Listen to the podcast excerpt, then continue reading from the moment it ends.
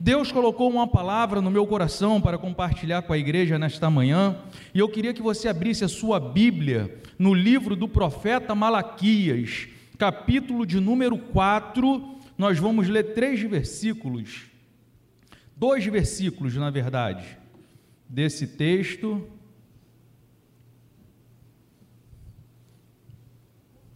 Para dar base à nossa mensagem nesta manhã. Profeta Malaquias é o último livro do Antigo Testamento.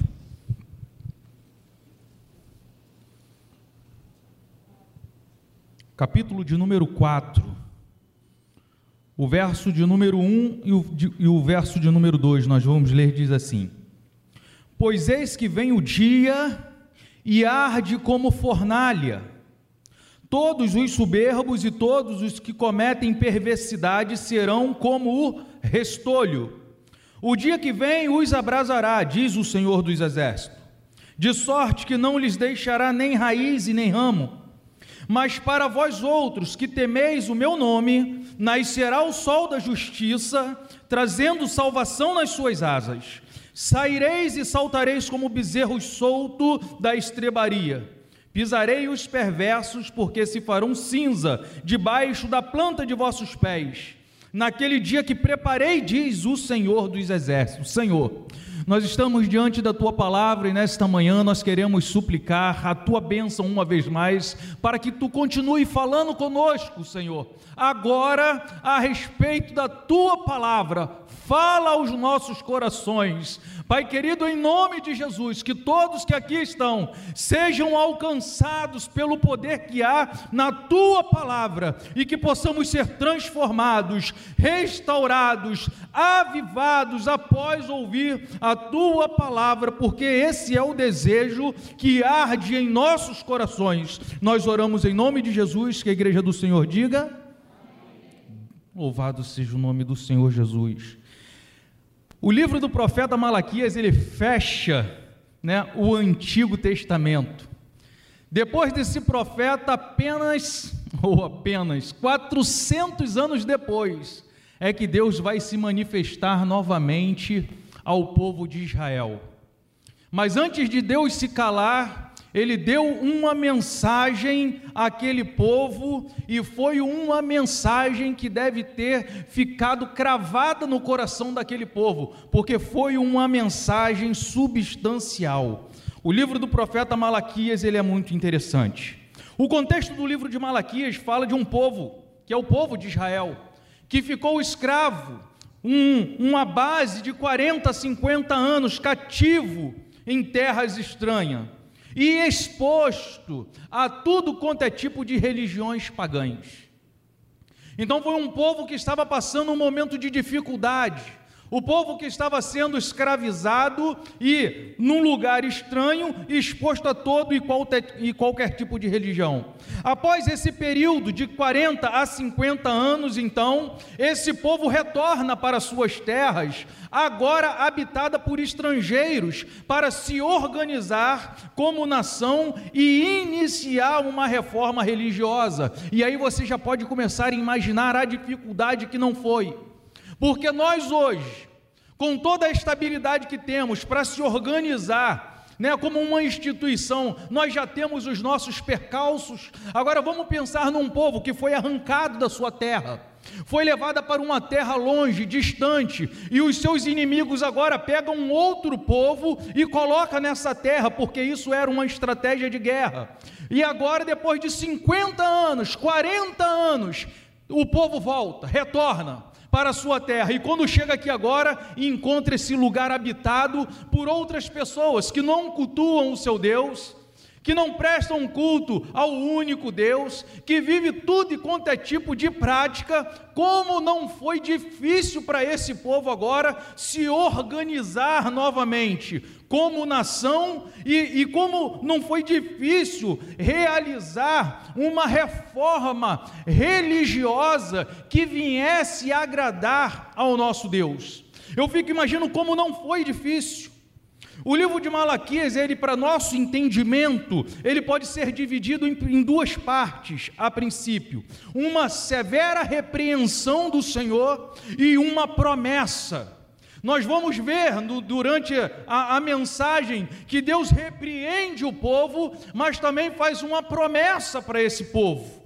Ainda que o livro de Malaquias comece com uma dura advertência pela maneira ao qual o povo estava se relacionando com Deus, a primeira coisa que Deus no livro de Malaquias fez questão de deixar claro e em alto relevo é que ele é um Deus de amor. E isso está no capítulo de número 1, verso de número 2, aonde ele vai dizer na parte A do versículo: Eu vos tenho amado, diz o Senhor dos Exércitos. O Senhor está se preparando para dar uma bronca naquele povo, porque o culto que aquele povo estava entregando ao Senhor não agradava ao Senhor, não fazia jus à pessoa do Deus eterno. Então Deus agora vai repreender com uma palavra dura, mas antes Deus fez questão de saber Fiquem vocês sabendo que eu,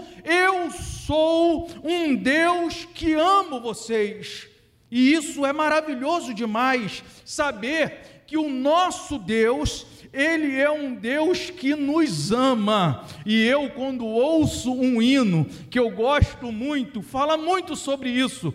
O que você fez ou o que você deixou de fazer, isso não interfere no amor que Deus tem por você. Não mudou o início, ele continua te amando do mesmo jeito. Do teu passado, do teu presente, do teu futuro, não há nada que você possa fazer que mude este amor que Deus sente por você. E o que prova o que eu estou falando, Paulo deixou registrado no livro de Romanos, capítulo de número 8, verso de número 38, 39, a qual ele diz: Porque eu estou certo de que nem a morte, nem a vida, nem os anjos e nem os principados, e nem coisas presentes, nem futuras, nem potestades, nem a altura e nem a profundidade profundidade e nem qualquer outra criatura nos poderá separar do amor de Deus que está em Cristo Jesus, o nosso Senhor. Aleluia!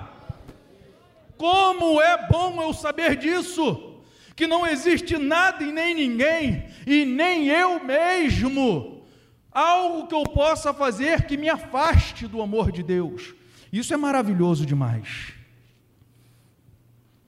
Mas se o amor de Deus também não nos impede de sermos repreendidos pelo Senhor.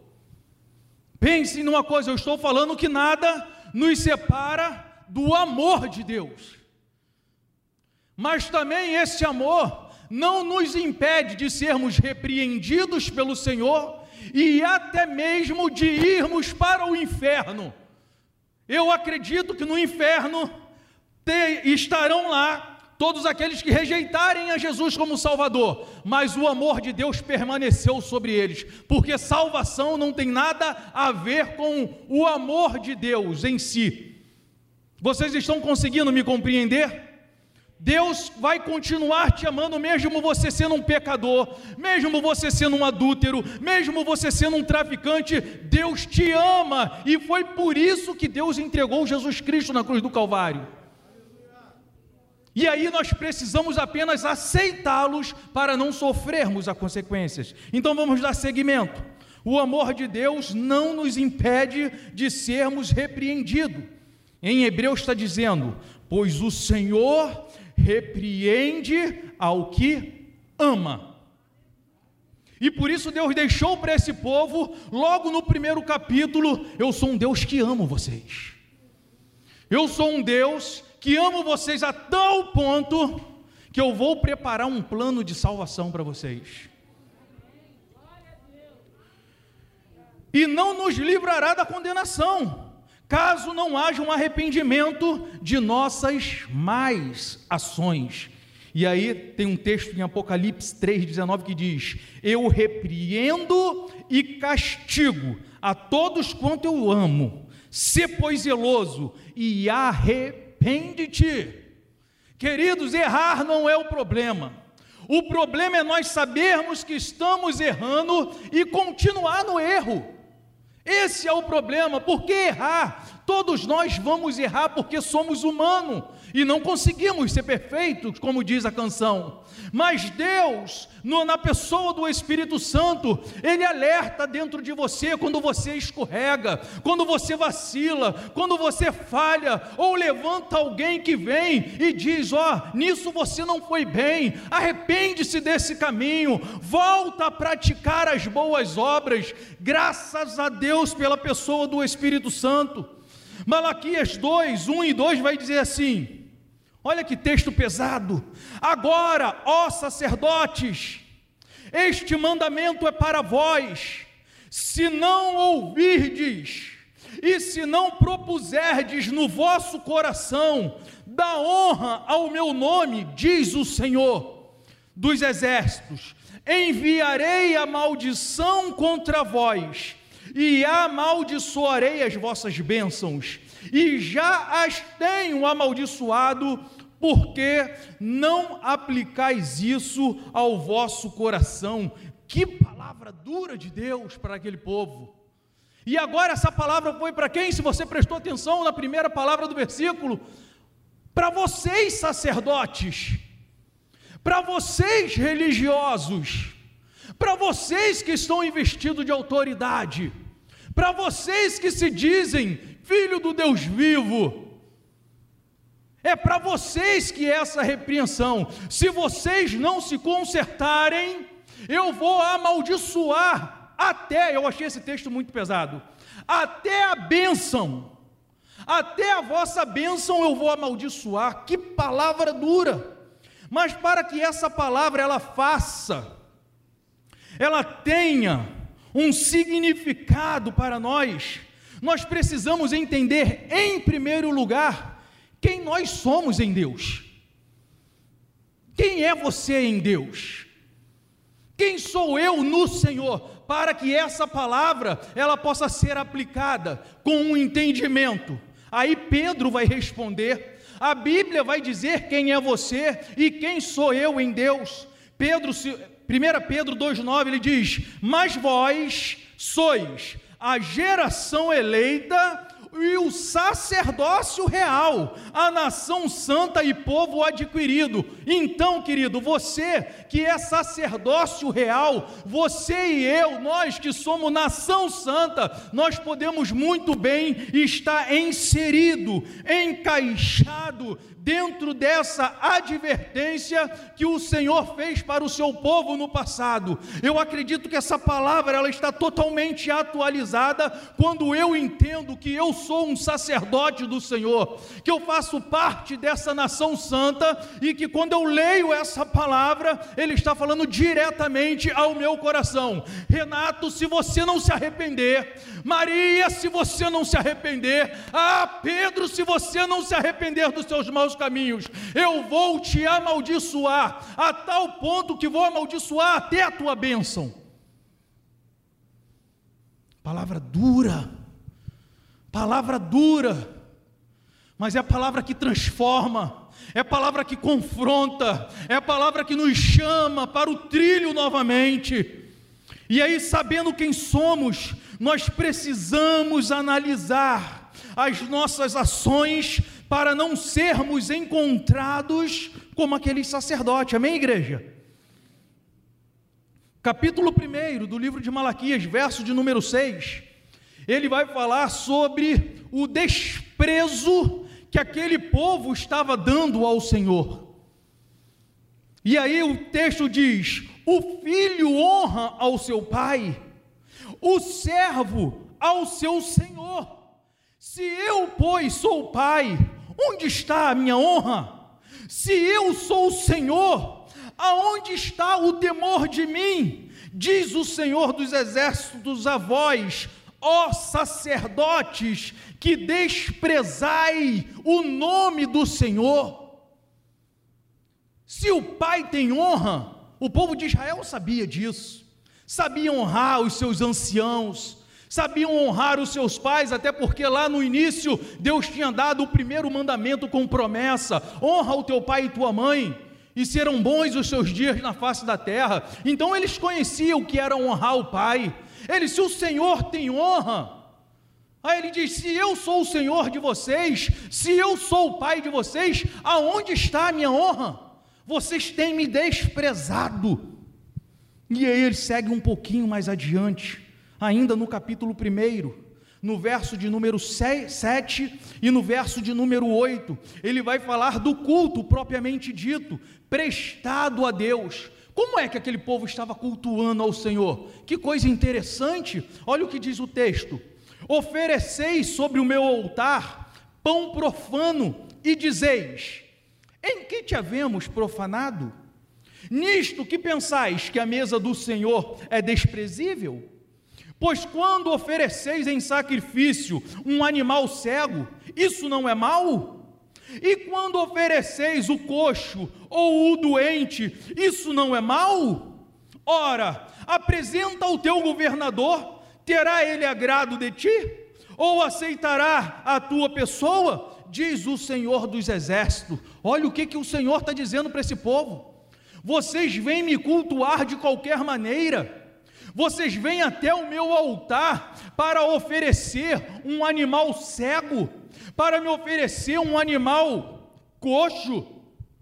Se você oferecesse isso ao teu prefeito, ao teu governador, ao teu presidente, se você chegasse lá com essa oferta, ele te aceitaria?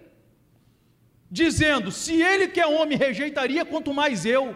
Mas por que, que Deus está falando isso? Porque esse povo já tinha aprendido como é que deveria se sacrificar a Deus. Lá em Levítico capítulo 3 está escrito: se alguém oferecer sacrifício pacífico, se a fizer de gado, seja macho ou fêmea, terá que oferecê-la sem defeito diante do Senhor.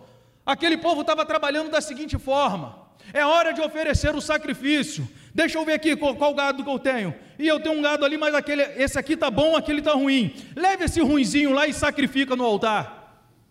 Leva aquele que é mão que sacrifica no altar. Tipo, para o Senhor tudo serve. Para o Senhor é no amor.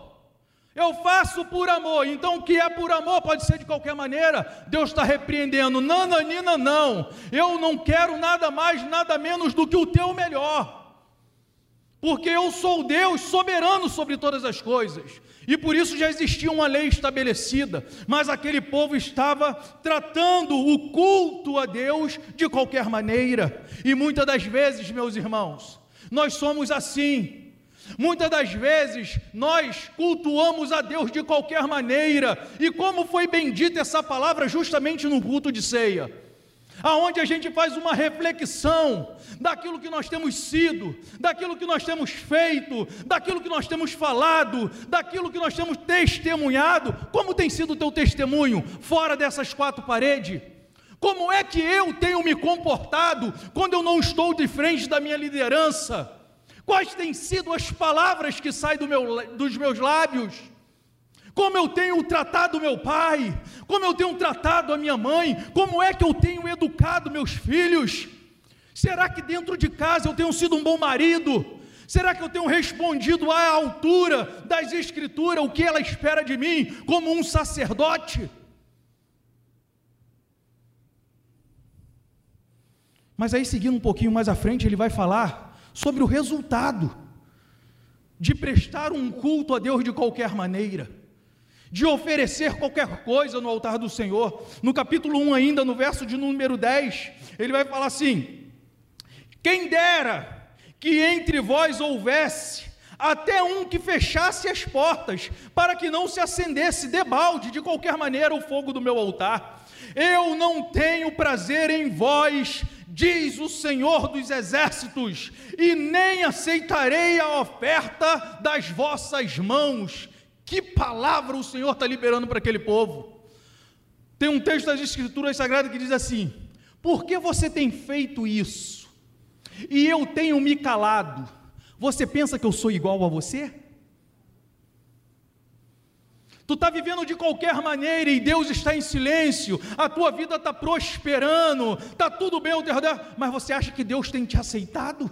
Deus está falando para esse povo aqui: ó, eu não vou aceitar a oferta da mão de vocês, eu não me agrado de vocês, está sendo à toa o culto de vocês, não é isso que eu espero do povo ao qual eu fiz sacerdócio real. Mateus 7, 21 vai dizer: Nem todo o que diz Senhor, Senhor entrará no reino dos céus. Isso é perigoso demais, querido, porque às vezes nós nos acostumamos a vivermos de uma forma, nós vestimos uma capa, nós aprendemos a falar o evangeliquez, e às vezes parecemos até que somos crentes. Mas o Senhor dos exércitos é aquele que tem os olhos como chama de fogo, que vê todas as coisas, que vai no oculto, no escondido. E a ele você não engana. Tu engana o pastor Carlos, tu engana o pastor Paulo, mas ao Senhor dos exércitos, tudo está patente aos olhos dele. E hoje, nesta manhã, o que Deus está querendo de nós é arrependimento, é voltar novamente a praticar as boas obras. É isso que o Senhor espera de nós. Mas eu louvo a Deus, querido. Eu louvo a Deus porque nem todo mundo, nem todos são iguais. E aí no capítulo 3, no verso de número 13, 8, vai falar sobre a diferença entre aquele que serve e aquele que não serve. Isso é legal demais. Vai falar do justo e vai falar do perverso. Eu gostaria que você prestasse atenção nessa leitura capítulo 3, do 13 ao 18, que diz assim: As vossas palavras foram agressivas para mim, diz o Senhor, mas vós dizeis: Que temos falado contra ti? Vós tem dito: Inútil é servir a Deus. Que nos aproveita termos cuidado em guardar os teus preceitos e em andar de luto diante do Senhor dos Exércitos. Ora, pois, nós reputamos por bem-aventurado, feliz, os soberbos. Também os que cometem impiedade prosperam. Sim, eles tentam a Deus e escapam. Então, preste atenção, então aqueles que temiam ao Senhor falaram uns aos outros, e o Senhor atentou e ouviu e um memorial foi escrito diante dele para os que temiam ao Senhor e para os que se lembravam do seu nome. E eles serão meus, diz o Senhor dos exércitos, minha possessão particular, naquele dia que preparei, poupá-los-ei os que servem. Então vereis outra vez a diferença entre o justo e o ímpio, entre o que serve a Deus e o que não serve. Uau, que palavra bendita! Ao mesmo tempo que muitos estão assim, de que adianta servir a Deus? Ficar orando toda quinta-feira, que eu não vejo resultado, e aquele meu amigo que não quer nem saber de Deus, está prosperando, está comprando carro novo, apartamento, de que adianta servir a Deus se a minha esposa está enferma e os meus vizinhos que nem sabem nada de Deus, têm a sua família todas saudáveis? E aquele povo está no meio desse murmurinho todo, mas se levanta um outro grupo, aqueles que temem a Deus, e começam a falar de forma diferente. Acredito que eles diziam: vamos perseverar, vamos ficar firme, porque Deus é justo e é fiel. E aí Deus diz assim: eu vou escrever um memorial, para que naquele dia eles possam ver a diferença entre o justo e o injusto. E aí, quando eu li isso, eu pensei naquele texto de Esther. Lembra? Os reis costumavam ter um escriba que escrevia num livro os feitos dos homens. E certa vez o povo de Israel estava condenado a morrer pelas mãos de Amã. Mas um dia Deus fez o rei perder o sono. E aí ele pega o livro, pega um memorial e começa a ler que Mardoqueu um dia livrou a vida do rei. E aí o rei pergunta: o que fizeram para esse homem aqui? Não, não fizeram nada não, rei. Aí, aí Deus, o rei chama a mãe e pergunta: O que fará o rei ao homem a quem ele deseja honrar? E aí a mãe fala: Bota ele no teu cavalo, veste ele com vestes reais, coloca o anel no dedo, passeia com ele na cidade, dizendo: Assim se fará ao homem a quem Deus deseja honrar. Isso era um memorial, ou seja, a nós que tememos o nome do Senhor, todos os nossos atos de justiça justiça estão sendo escritos em um memorial, e naquele grande dia nós ouviremos do Senhor: Vendes, bendito de meu Pai, possui por herança aquilo que eu vos tenho preparado antes da fundação do mundo. Como será maravilhoso nesse dia, como eu anseio por esse dia. E do outro lado vão estar aqueles que vão ouvir: Apartai-vos de mim, malditos, porque eu não vos conheço. Que nós não estejamos desse lado, querido. Isso é muito interessante, tudo isso que eu falei até agora, por quê? Porque no capítulo 4 é que vai nascer o sol da justiça. O texto que a gente leu, o sol da justiça, que é Cristo, vai separar os que servem daqueles que não servem. E aí eu me lembrei de um texto que diz que o semeador saiu a semear a boa semente. À noite o inimigo veio e semeou a erva daninha, e eles cresceram juntos. E aí, quando os, o, o, os que tratavam do plantio viu aquilo, disse: Senhor, quer que eu arranque? O Senhor diz: Não, porque nós vamos correr o risco de tirar o ruim junto com o bom. Deixa para o momento certo o que vai acontecer naquele grande dia, evangelista.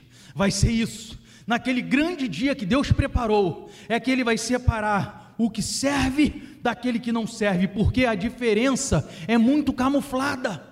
É muito pouca diferença, corre o risco de eu arrancar o ruim junto com o bom. Então, como eu sou justo para não ferir aquele que é bom, deixa para aquele grande dia que eu tenho preparado. Deixa para aquele grande dia que está reservado, porque aqueles que servem estão escrito um memorial. Os que não servem serão destruídos, mas os que servem serão salvos. E essa salvação deve ser um motivo de muita alegria. Eu quero te recordar ao texto inicial que nós lemos, que diz que aqueles que temem ao Senhor serão como os cordeiros soltos da estrebraria. Você já viu um potro? Quando você abre a cancela, que ele vê aquele pasto verde na frente dele, como que ele sai saltitante, pulando de alegria, assim deve ser a minha vida e a sua vida, querido. Nós devemos ser pessoas alegres porque nós recebemos tão grande salvação do Senhor que nós não podemos andar cabisbaixo, ah, vida de lamento, vida de dificuldade, nada para mim presta, ó céus, ó terra, ninguém me ama, não, nós somos, cara, um povo feliz, um povo que recebeu algo direto do Senhor Jesus, porque eu amei o mundo de tal maneira que entreguei Jesus por você, diz o Senhor, então nós temos que ser como esses cordeiros da estrebaria, pessoas alegres, vibrantes, mesmo diante de todas as adversidades. Nós só estamos aqui hoje porque no passado homens adoraram a Deus a tal ponto de serem encerrados no meio, de serem queimados em praça pública, vivos, homens que não negociaram homens que foram fiéis a Deus. Mas sabe o que eu quero para essa geração? O que eu quero para a minha vida? É que esses homens nunca sejam esquecidos, mas que eu e a minha geração também possamos marcar esse tempo como verdadeiros adoradores em Cristo Jesus, que não negociam a sua fé, que não negociam os seus princípios, que apesar de todas as adversidades e dificuldades, permanecemos fiéis a Jesus para que naquele grande dia nós possamos ouvir do Senhor. Me permita repetir mais uma vez: Vindes, bendito de meu Pai, possuir por herança aquilo que eu tenho vos preparado antes da fundação do mundo.